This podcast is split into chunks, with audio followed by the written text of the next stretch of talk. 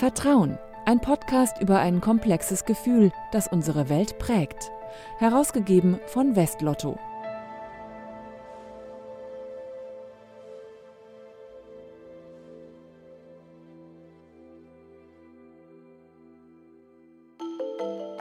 Herzlich willkommen zu einer neuen Episode des Vertrauen Podcasts. Mein Name ist Franziska Walser. Heute geht es im Vertrauen Podcast um etwas, das noch größer ist als Vertrauen, nämlich um Werte. Vertrauen ist ein Wert, ein extrem wichtiger Wert, wie wir gleich erfahren werden. Aber es gibt noch andere, zum Beispiel Mut, Nachhaltigkeit oder Respekt. Das sind alles Eigenschaften, die ich mir persönlich für meine Freunde wünsche, Werte, die ich meinen Kindern mitgeben möchte. Aber ich habe noch nie so richtig drüber nachgedacht, ob diese Werte auch für mein Berufsleben gelten. Jetzt bin ich ja selbstständig und damit sozusagen mein eigener Wertekompass, aber wie ist das in größeren Unternehmen? Haben die Werte und werden die dann auch gelebt? Mit diesen Fragen beschäftigt sich die Wertekommission, Initiative Wertebewusste Führung e.V. seit mehr als 15 Jahren. Und ich spreche heute mit dem Vorsitzenden der Wertekommission, mit Sven Korndörfer, darüber, was er über Werte wie Vertrauen und Verantwortung gelernt hat und warum es wichtig ist, dass der Unternehmenserfolg auch anhand der Einhaltung von Werten beurteilt wird. Guten Tag, Herr Korndörfer. Grüße Sie sehr herzlich, Frau Walter. Ich freue mich, dass ich bei Ihnen sein darf. Herr Korndörfer, könnte man sagen, dass wir jetzt schon eine kleine, spontane digitale Wertegemeinschaft bilden, indem wir dieses Interview anfangen? Ja, klar, weil wir ja gemeinsam agieren und das ist ja genauso. Wenn wir beide uns vertrauen, uns gegenseitig verantworten und wir beide uns für integer halten, dann werden wir auch eine ganz andere Kraft entfalten, als wenn wir uns jetzt misstrauen würden gegenseitig, wenn wir uns nicht für integer halten. Und insofern ist, sind wir eine Wertegemeinschaft, ganz klar. Und Sie beschäftigen sich ja unglaublich intensiv mit dem Thema Werte. Ist das dann eine Prägung aus Ihrer Kindheit? Haben Sie viele Werte mitbekommen, zum Beispiel aus dem Elternhaus? Ja, ist spannend. Ich habe, äh, als die Wertekommission gegründet worden ist, das war 2004, 2005 eigentlich. Das war das Gründungsjahr. Und da kam damals der damalige Bundesgeschäftsführer der FDP, Jürgen Beffels, auf mich zu. Das war immer jemand, der die Dinge wirklich ausgegraben hat. Und er sagte zu mir, da sind junge Leute, die haben eine Wertekommission gegründet. Das ist eine tolle Idee wie man wieder Werte in Unternehmen lebt, äh, magst du dich mit denen treffen? Das habe ich auch dann gemacht damals und habe dann festgestellt, dass ich zu Hause das Thema Werte mitbekommen habe, implizit. Also sprich, das wurde einfach gelebt und es wurde gar nicht groß drüber gesprochen. Aber auch mit den Menschen, in denen ich in meinem Berufsleben verbunden war, durch meine Mentoren in meinen Praktika, auch durch meinen Vorstandsvorsitzenden damals in der ersten Bank, wo ich agiert habe. Und äh, das hat mich wirklich fasziniert, das Thema. Und Sie haben ja schon gesagt, Sie haben in der Bankbranche angefangen nach dem Studium. Ich habe drüber nachgedacht, weil ja Wert diese Doppelbedeutung hat. Ne? Also Wert im Sinne von finanzieller Wert und dann eben von diesen immateriellen Werten wie Vertrauen. Ähm, liegt dann in der Bankbranche die Beschäftigung mit Werten auch irgendwie nahe?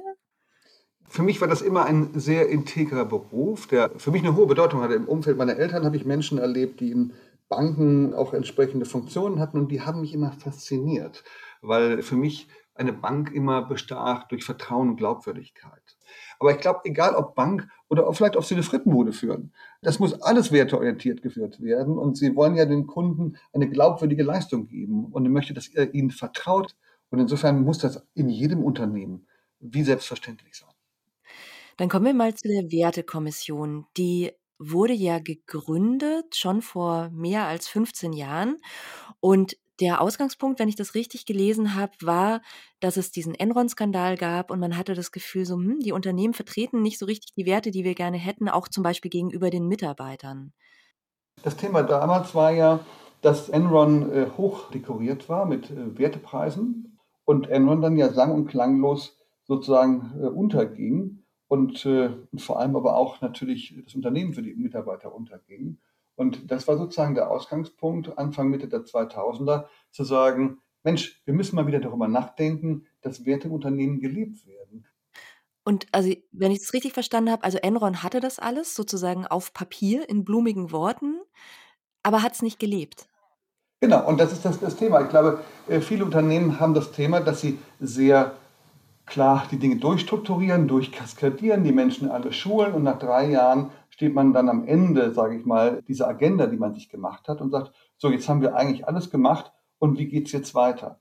Aber darum geht es ja eigentlich nicht. Es ist ja sozusagen kein Schulungsplan, sondern es ist ein permanentes Vorleben, ein permanentes Agieren, so wie ich als Mensch und als Führungskraft jeden Morgen in den Spiegel schauen muss und sagen, werde ich dem was ich mir vorgenommen habe und wie ich in einem Unternehmen agieren möchte, vorbildhaft, jeden Tag aufs Neue gerecht. Und das ist natürlich jetzt ein Ansatz, der setzt sehr bei den Menschen an und auch bei den Führungskräften. Aber könnte man nicht sagen, das sind auch Dinge, die müssen sozusagen politisch von außen auch angegangen werden? Also, sagen wir mal Lieferkettengesetz statt Vertrauen oder beides? Ja, ich glaube, Sie brauchen immer Systematiken, bin ich vollkommen bei Ihnen, aber es hängt ja von den Menschen ab, die im Unternehmen sind. Und Sie haben immer Leuchttürme im Unternehmen, aber die Führungskräfte sind natürlich die natürlichen Leuchttürme. Und die, schauen, die Menschen schauen sich die Führungskräfte an, schauen sich auch die Vorstandsvorsitzenden an und schauen, wie agieren die im Unternehmen. Wenn ich jeden Morgen ins Unternehmen gehen würde, hypothetisch, und keinen grüßen würde als Vorstandsvorsitzender, dann fällt das auf und zwar sehr negativ. So, und ich glaube, wir äh, müssen immer vorbildhaft ins Unternehmen agieren. Und es gibt genauso vorbildhafte Menschen auf jeder Stufe. Wir hatten in der Bank, in der ich bis dato tätig war, eine Frau, die 30 Jahre am Empfang saß und äh, wirklich einer der Leuchtturmcharaktere im Unternehmen war und Dreh- und Angelpunkt für diesen ganzen zentralen Empfang. Und genau das brauchen wir, die Menschen wertschätzen in ihrer Funktion und zeigen, dass sie enorm wichtig sind für das, was sie tun. Und das wird allenthalben auch vergessen. Und können Sie vielleicht noch mal ein bisschen mehr Beispiele nennen? Also grüßen zum Beispiel ist ein schönes Beispiel, nicht als Chef einfach so grußlos an allen vorbeiziehen. Wie äußert sich das denn noch konkret? Man kann sich ja einfach das vorstellen, wenn Sie mit Ihren Freunden agieren. Sie gratulieren Ihnen zum Geburtstag. Vielleicht bekommen Sie auch ein paar Blumen. Oder vielleicht auch Schülerpraktikanten. Wenn Sie als 15-Jähriger in ein Unternehmen kommen, vielleicht auch gerade in eine Bank, dann haben Sie ja zum ersten Mal ein Umfeld, das Sie gar nicht kennen. Und das ist vielleicht auch ein Stück weit, hat man gewisse Ängste, wenn man da ankommt. Und äh, wir versuchen das immer so zu regeln, dass wenn die Menschen kommen, wir sie jedem persönlich vorstellen. Die kommen in ihrem Büro, die haben zum ersten Mal ein Büro. Da steht ihr Name an der Tür. Als 15-jähriger Schüler, wo sie zwei Wochen als Praktikant kommen, sie haben einen Blumenstrauß auf dem Tisch und wenn sie angerufen werden, läutet ihr Name im Display auf. Und sie haben zum ersten Mal einen ganz anderen Respekt, der ihnen entgegenkommt und eine ganz andere Wertschätzung, als sie die vielleicht von zu Hause kennen. Und insofern auch hier an der Stelle Menschen Leitplanken geben, wenn sie in ein Unternehmen kommen, um ihnen zu zeigen, wir wissen um dich, wir wissen, dass du da bist, wir freuen uns, dass du da bist und wir wollen dir einfach auch einen Mehrwert für dein Leben geben und eine Leitplanke, die dir eine Orientierung gibt für das, was du vielleicht später mal machst. Ganz einfach. Und es ist aber natürlich dann auch ein bisschen mehr Aufwand, ne? Also so Türschild beschriften, Blumen schicken. Lohnt sich das dann auf lange Sicht? Ja, absolut. Wenn ihnen vertraut wird, wenn man sich für sie interessiert und ihnen auch entsprechende Aufgaben aufgibt, und äh, diese auch reflektiert. Ich glaube, Wertschätzung ist ein wesentlicher Träger von Motivation. Und ich glaube, wenn diese Grundmotivation, das Grundvertrauen in einem Unternehmen da ist, dann passt das. Unsere Studie übrigens aus 2020 der Wertekommission, die wir mit der TU München immer machen, hat genau das gezeigt. In Zeiten von Covid-19 ist dieser Wert Respekt um fast 10 Prozent nach oben geschnellt, weil die Menschen einfach respektiert und wertgeschätzt werden wollen in einer Zeit, die sicherlich ein echter Ausnahmezustand ist. Also hat sich auch da im Werteset ein Stück weit was verändert. Ja, das ist ganz interessant. Lassen Sie uns mal bei dieser Studie bleiben. Also Sie untersuchen ja mit dieser Studie seit über zehn Jahren das Wertebewusstsein von deutschen Managern und Managerinnen. Was hat sich denn da überhaupt verändert in den letzten zehn Jahren oder 15 Jahren? Also die Studie besteht jetzt seit fast 15 Jahren und wir sehen, dass Vertrauen und Verantwortung grundsätzlich im Grunde der Nukleus sind. Es sind die beiden Werte, auf denen alles basiert.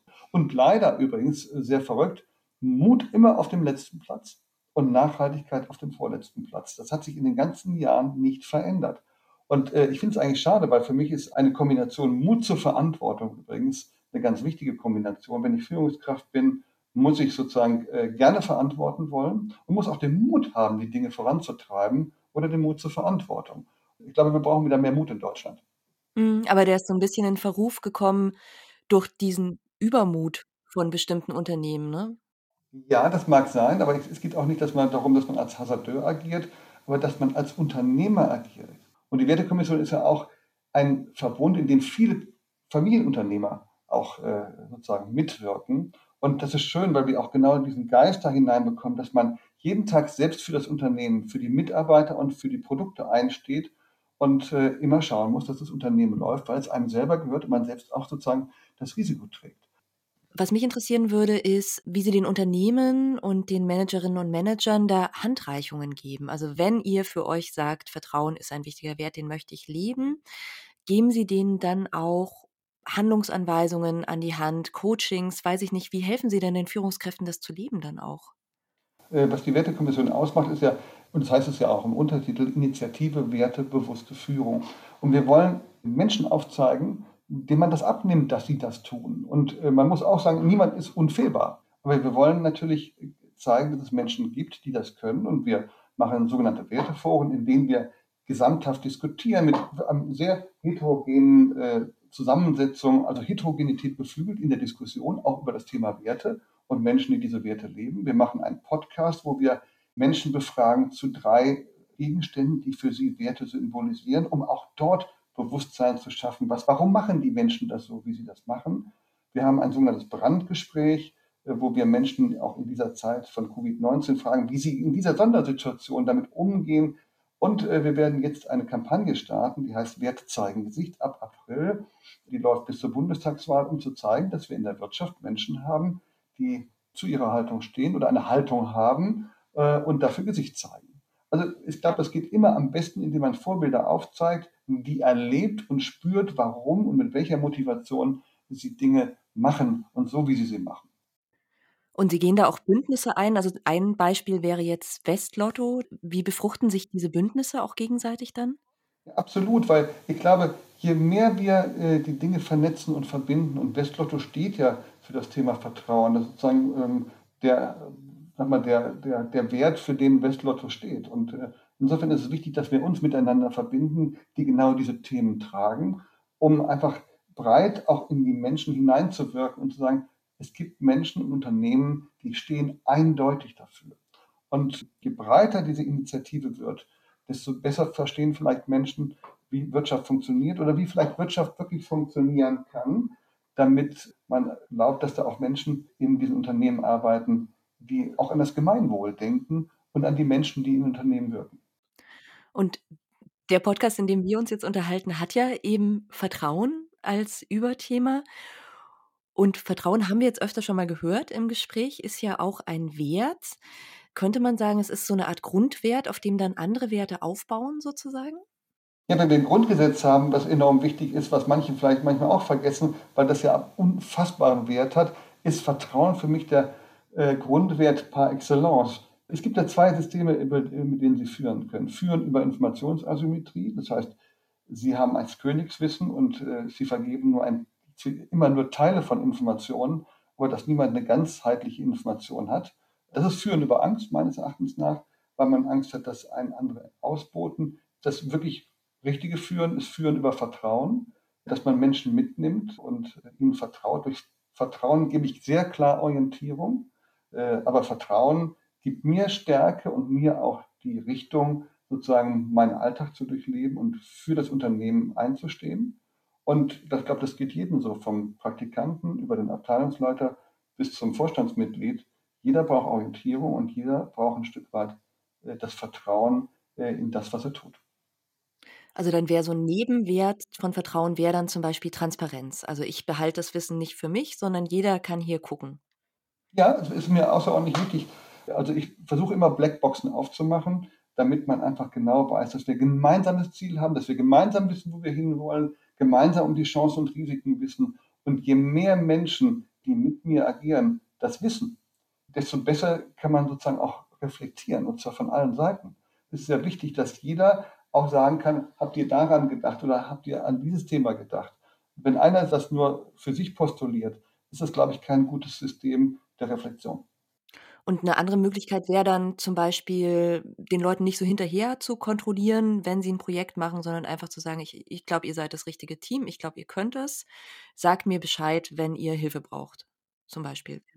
Ja, enorm genau. Also, ich sehe mich als Reflektor und wenn jemand was wie äh, soll man das links oder rechts rum machen, dann frage ich zuerst: „Willst du es rechts oder links rum?“ Und, äh, dann gebe ich eine Reflexion. Ich und das ist für mich, äh, das wahre Arbeiten. Also, ich bin niemand, der Dinge vorgibt, sondern ich reflektiere Entscheidungen oder Entscheidungsvorbereitungen, weil das ja dem anderen viel mehr Spaß macht, auch selbst zu gestalten. Aber es ist genau das Thema, es ist ein Dualismus. Ich gebe gerne Verantwortung an Menschen, aber man muss auch gerne Verantwortung nehmen können.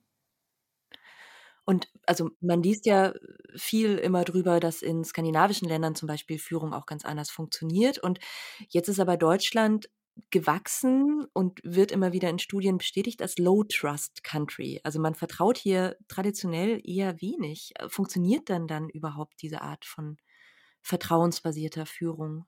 Ich bin überzeugt, dass das auf jeden Fall funktioniert. Es gibt gar keinen anderen Weg, um Menschen mitzunehmen und sie zu begeistern und sie äh, in all dem, in der Leistungsentfaltung wohlfühlen zu lassen. Weil wenn sie äh, wirklich mit viel Freude und viel Engagement leisten und dann auch mal Fehler machen, die Fehler wollen sie ja eigentlich gar nicht machen wahrscheinlich, sondern äh, sie ärgern sich wahrscheinlich selbst darüber. Aber nichtsdestotrotz müssen die, immer den Menschen die Zuversicht zu geben, weiterzumachen, den Mut zu haben, neue Dinge zu entwickeln äh, und vor allem eigenverantwortlich zu agieren. Und ich glaube, da gibt es nur einen Weg und das ist der Weg, dass man über Vertrauen führt. Und jetzt mal zum Ende und ganz konkret, also wenn ich jetzt in einem Unternehmen arbeite und sei es als Führungskraft oder sei es, Sie haben ja auch gesagt, das kann auch schon an der Pforte anfangen, ähm, und ich will mich mit diesem Thema Werte im Unternehmen stärker auseinandersetzen. Wo fange ich denn da an? Da muss ich eigentlich dabei anfangen, mir erstmal meiner Werte bewusst zu werden, oder? Manchmal muss man gar keine Werte aufschreiben. Also es ist schön, dass man es trotzdem macht.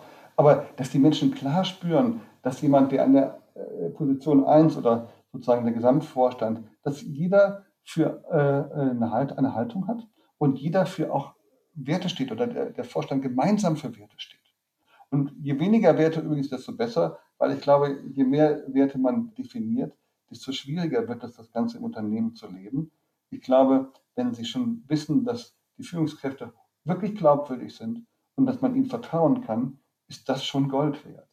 Dann wird man das auch außen merken. Also sozusagen, von, man spürt es von innen nach außen, wenn das Unternehmen wirklich nicht gut geführt ist, eine hohe Fluktuation hat, wirklich keine Werte gelebt werden, das spüren sie auch außen. Das werden alle externen Stakeholder merken. Und das ist nochmal ein guter Hinweis, also dass Sie sagen, man braucht jetzt nicht so ein ausgetüfteltes Werte-Koordinatensystem, sondern ein so ein starker Wert wie Vertrauen, den man erstmal setzt, das reicht auch. Ja, voll, absolut. Fühlbarkeit von Werten ist viel wichtiger als oft als das geschriebene Wort, weil wir sonst wieder in einem typischen, in einer Hochglanzbroschüre enden, die dann in die dritte Schublade von unten gesteckt wird. Vorleben ist immer besser als ausdrucken. Sehr schönes Schlusswort, Herr Korndörfer. Vielen Dank für das Gespräch. Ganz lieben Dank, Frau Walser. Mir hat es viel Freude gemacht und ja, herzlich eingeladen, auch uns zu begleiten oder mal bei uns dabei zu sein. Sie werden spüren, das sind alles Menschen, die viel Freude machen, weil sie eines eint, hier das Thema Wert. Sven Korwendorfer war das, Vorsitzender der Wertekommission und ich danke Ihnen herzlich fürs Zuhören, für das Vertrauen. Mein Name ist Franziska Walser. Bis zum nächsten Mal.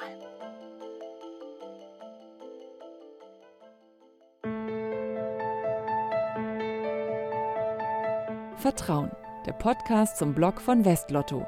Mehr dazu unter www.vertrauen.blog.